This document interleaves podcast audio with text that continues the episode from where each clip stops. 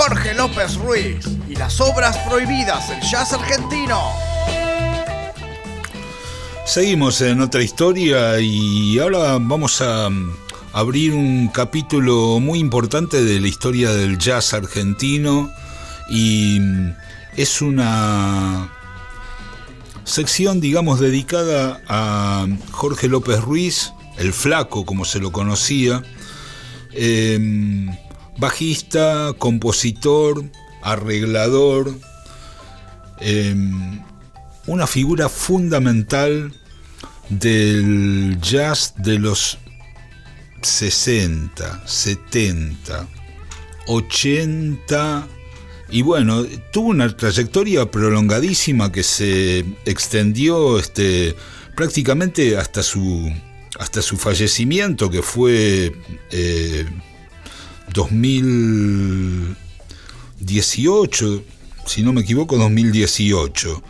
Em, tiene como una cantidad de facetas increíbles la, carrera de, López Ruiz porque eh, Paralelamente a la música de jazz que hacía con sus propias agrupaciones, él fue este, arreglador y productor durante un tiempo de la CBS y eso significa que durante una época muy prolífica, digamos, musicalmente, fines de los años 60, eso significa que participó en discos de ventas millonarias de Leonardo Fabio, de Sandro y de Piero. De Sandro especialmente fue el arreglador de muchas de muchos trabajos de él post 67, o sea, ya cuando Sandro se vuelca a la música melódica. Tuvo eh, una faceta como compositor de bandas de sonido, de películas, también es una figura absolutamente insoslayable de todo el cine argentino de los 60, 70, películas de Ayala, de este, Héctor Olivera, de Torre Nilsson. Em, su, nada, su, obra la verdad es que se extiende... Eh, en, muchos, en muchos sentidos, digamos. Y entre fines de los 60 y principios de los 70, una época muy signada por la, dictadura militar de, que empezó en el 66 con Onganía, él hizo unas obras conceptuales que eran algo muy, muy eh, renovador, muy innovador para, para el jazz argentino y en realidad para el jazz de, cualquier, de cualquier lado. Hoy vamos a revisitar un poco em, dos obras conceptuales de, Jorge López Ruiz que tuvieron la triste distinción de ser prohibidas ambas por la dictadura militar. Eh, la primera que vamos a ver tiene una doble distinción porque es una obra instrumental. Se llama El Grito, este, y, y bueno, la verdad es que tenían que ser bien bestias los milicos para prohibir una obra instrumental. Hay otros ejemplos en la historia del rock, de, pero no son muchos, de temas instrumentales que han, que han sido prohibidos. Este Rumble de Link Ray, uno de los primeros rock and rolls, fue prohibido en Estados Unidos y era un tema este, instrumental. Esto, lo del grito se titula Suite para Orquesta de Jazz de Jorge López Ruiz, se editó en el año 67 con una, mm, una tapa con una obra de arte muy dramático, seguramente estaba inspirado por la obra El Grito, la famosa obra de, Edward Munch, el artista mm, noruego, si no me equivoco. Em, tenía un personal este, extraordinario, tocaba en todos los, principales este, eh, músicos de jazz de la época.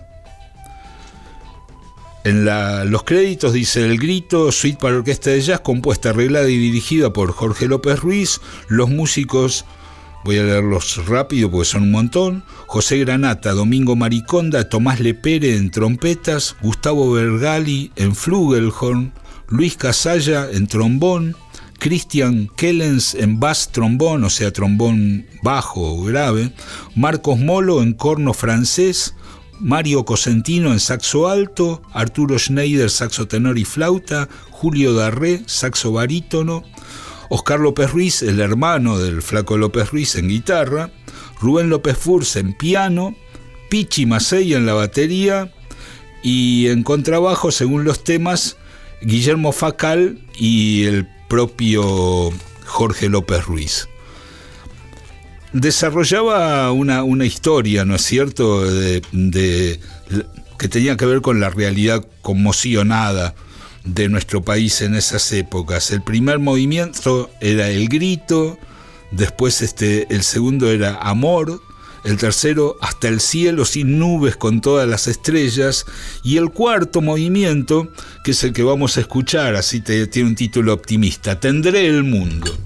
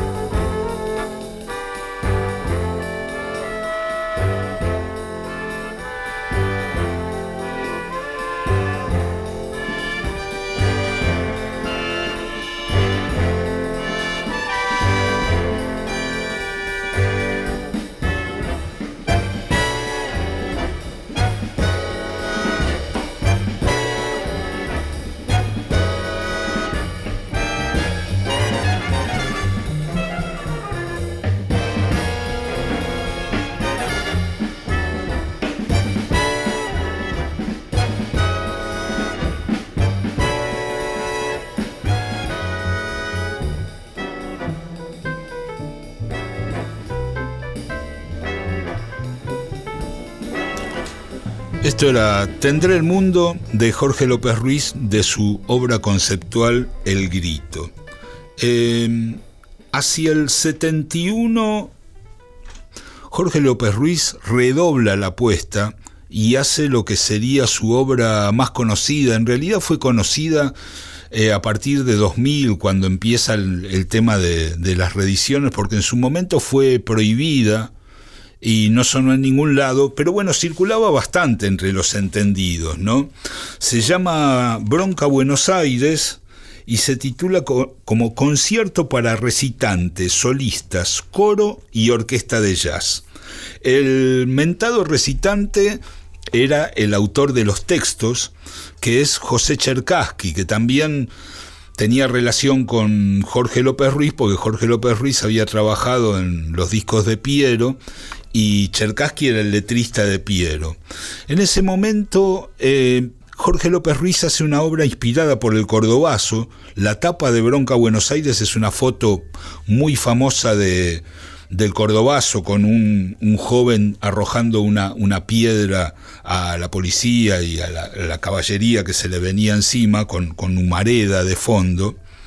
Y mm, bueno, era un trabajo que, esto es increíble, cuenta Jorge López Ruiz que le fue inspirado por Arturo Jaureche, porque Arturo Jaureche, esto es la Argentina de los 60, antes de ser un, mito y un lugar que es este eh, un, nombre que es digamos eh, utilizado para titular agrupaciones políticas o comités, etcétera, era una persona de carne y huesa muy, muy activo durante los años 60, que dice que fueron un programa de esos que ya no hay, de mm, como de donde se hablaba de, de política y se convocaba a gente como de distintos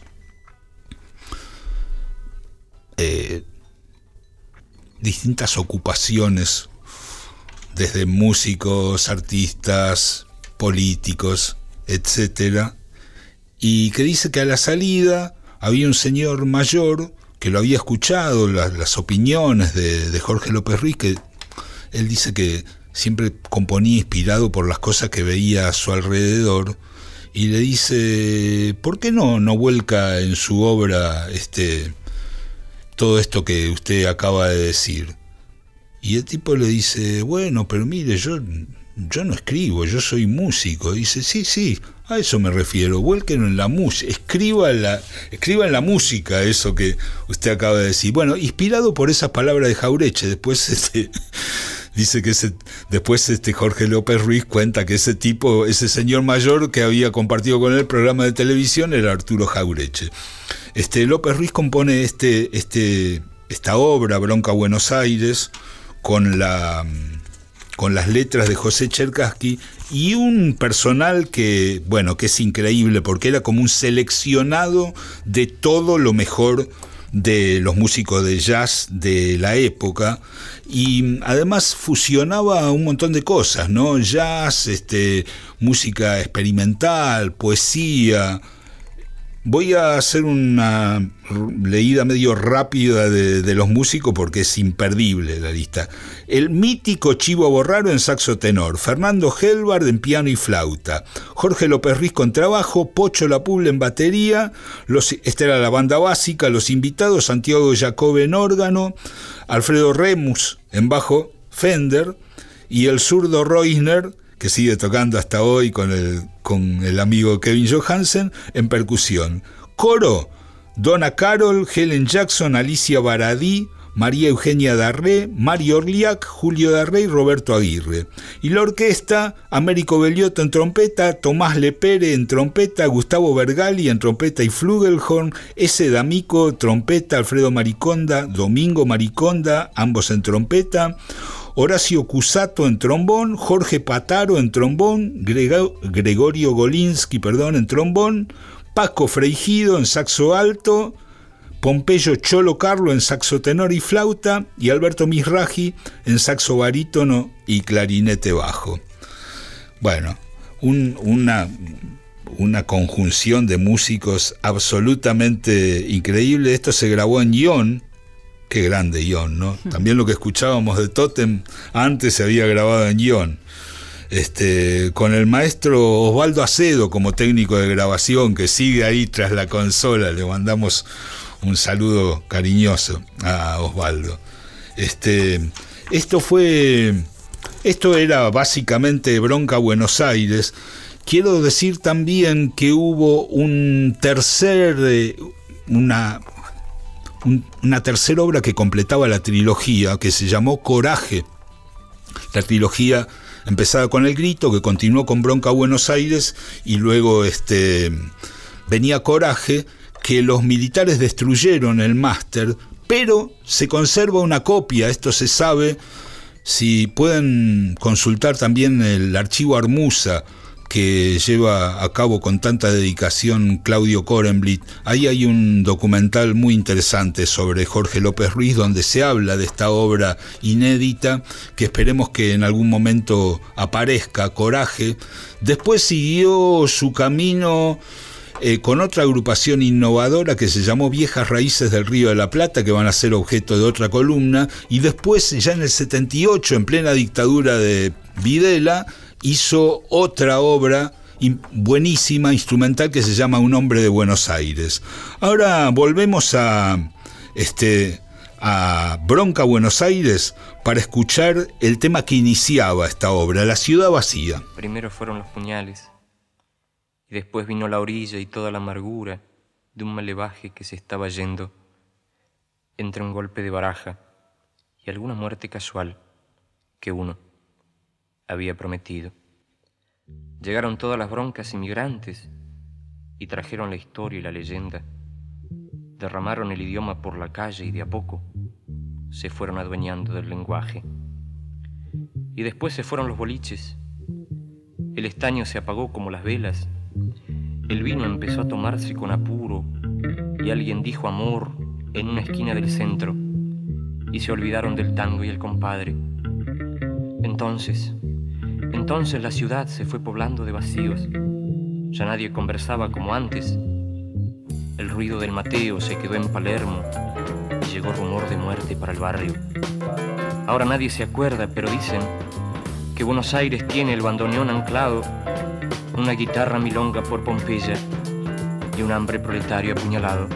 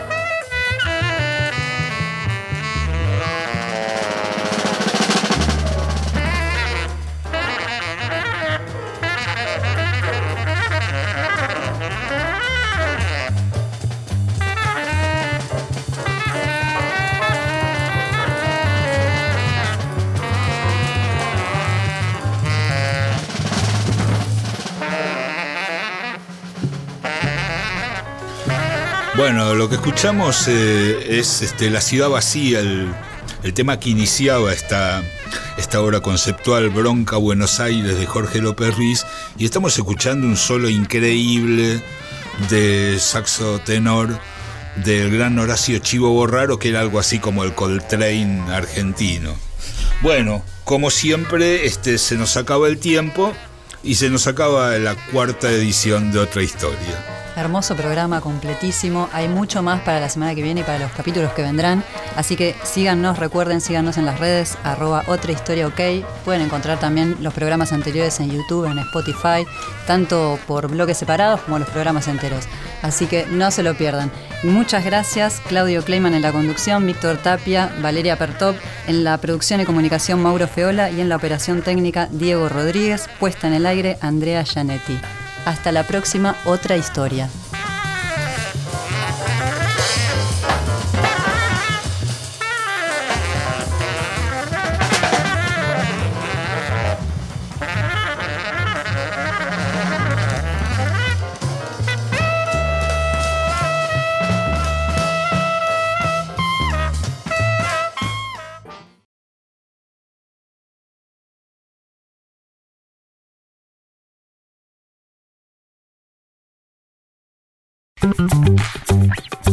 Otra historia.